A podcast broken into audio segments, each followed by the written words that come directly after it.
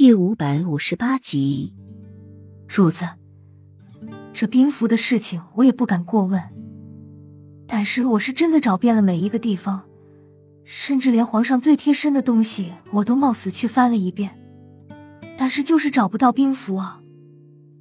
又没有些委屈，他跟在齐盛瑞身边，什么都找到了，就是唯独那个兵符。主子，我也找过，的确没有。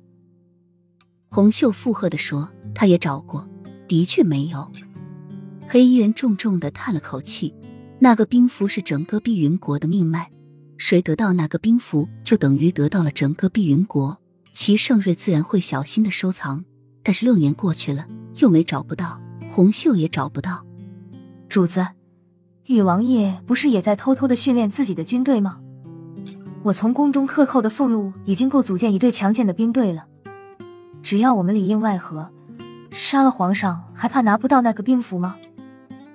又没首先说兵符固然重要，但是还可以用其他的方式夺位啊！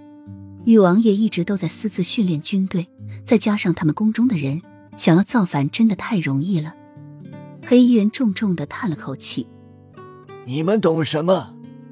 杀了皇上就等于让整个碧云国走向灭亡。”那个兵符是整个碧云国的命脉。如果我们不知道兵符在哪里，玉儿登基没有那兵符，怎么在皇位上坐稳？东邻国是所有国家最强大的一个，他随时都会吞并其他的小国。等到东邻国打过来的时候，我们没有那兵符，怎么去迎战？光靠我们自己训练的军队根本就不够。这就是他一直要找到兵符的原因，尤其是得知东邻国越加强大的时候，他也想杀掉齐盛瑞，一了百了。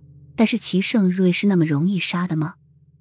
他是派人刺杀齐盛瑞，但是那不过只是一个计而已，一个将握有兵权的齐王除掉的计。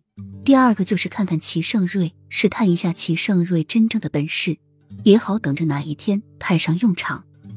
如果齐盛瑞真的被杀了，齐王爷也不会登上皇位，正好他也可以把齐王手上的兵权抢过来。但是谁料到皇上不仅没死，还把手上的兵力壮大了。如果没有齐王爷那部分的军队，他还可以考虑用这个办法。